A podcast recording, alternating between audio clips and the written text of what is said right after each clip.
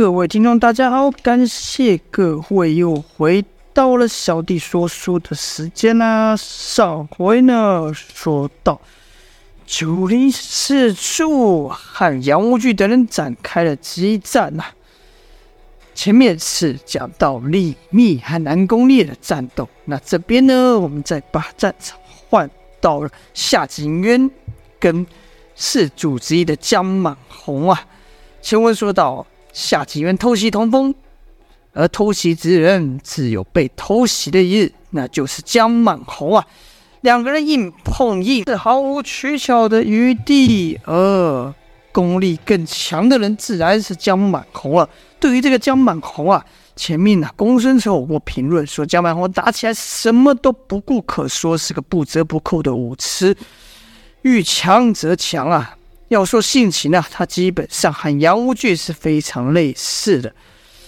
而那时候他找上赵天烈挑战的时候，赵天烈神功有成啊，两人是比全劲拼内力斗速度，一直打到江满红内力用完，体力不济输了。反观赵天烈，那是越斗越勇，越斗越强啊。赵天烈的存在对江满红来说，好像一座无法攀越的高山呐、还记得赵天烈当时就要把江满红给了结的时候，江满红突然跪了下来，说道：“我服了，我服了，我心服口服了。”赵天烈则说：“哼，你服不服又如何呢？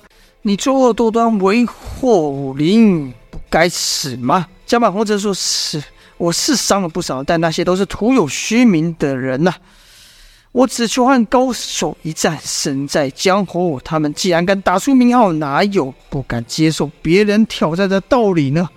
我哪知道，他们都是脓包，虚有其表，挨不住打。而我只不过想和强者痛痛快快打上一仗。身为武人，这么有错吗？赵天烈则说：“哼，身为武人，能和高手对决，自然是一。”件让人向往的事，而我也只是照你的逻辑打败你而已。你又有什么话说的？江满红突然说道：“我都是凭实力把他们打败的。你可有曾听说过我仗势欺人，去欺负其他不会武功的人吗？”江满红这一反问，赵天烈真是一愣，他倒还真没听过江满红干过这种事。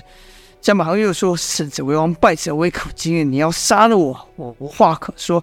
但如果你敢留我一命的话，我我就会总有一天超越你，让你享受一个当强者的愿望。”赵天烈听了哈哈大笑，说道：“什么愿望？”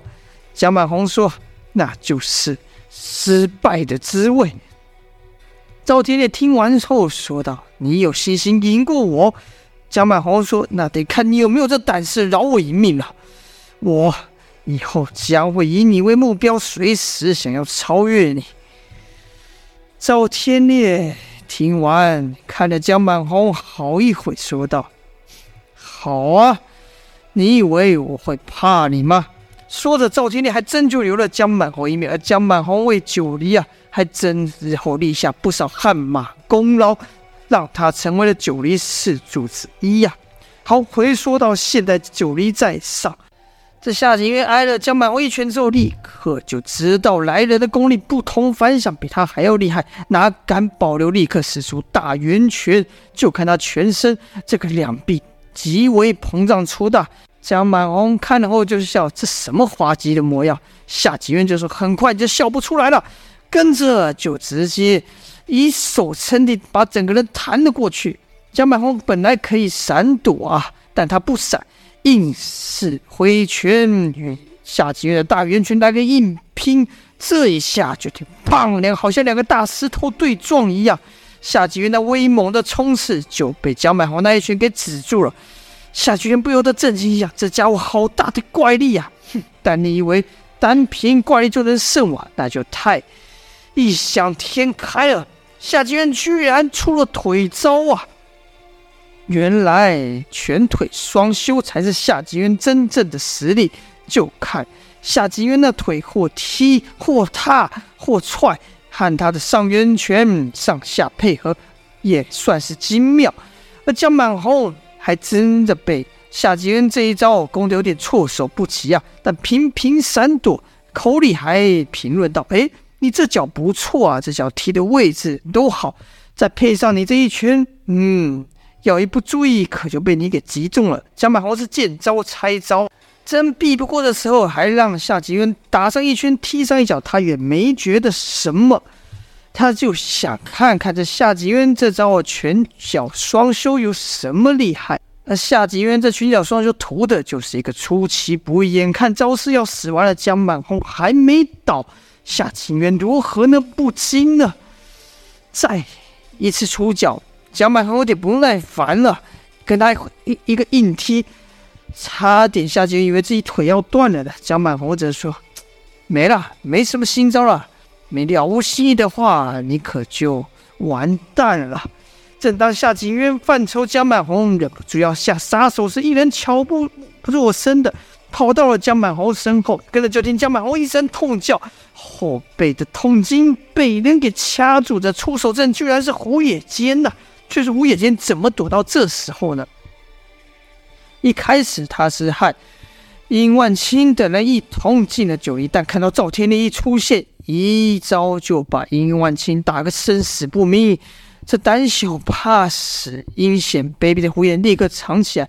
可眼看战局越来越不利，心想自己要不出手，等九黎的人把他们都解决，自己也是死路一条。而他左右观观战局啊，南宫厉害李密那边是怪招横出，简直是道法大比斗，他哪称得上，哪插得上手？而夏景渊这招拳腿双修突如其来，还把江满红逼得有点措手不及。江胡应该说胡野间以为这里胜算较大，就出手偷袭江满红了。他知道凭他的梅花手是伤不了江满红的硬功了，于是就出了另外一招专专门破硬功的招式，叫抽龙筋呐、啊。这一下还真把江满红的龙筋给抽了。与此同时，夏金渊子也不会放过这个机会，三拳打出，打得江满红是左摇右晃啊。与此同时，胡野间又出了他另外一一招。专门破硬功的招式叫透骨拳呐、一拳打下去，尽透江满红骨内。就看江满红又发出一声怪叫啊！好了，这就是本章的内容了。江满红会被还在夏景渊跟胡野间的偷袭下败了吗？就待下回分晓了。感谢各位的收听，今天先说到这边，下播。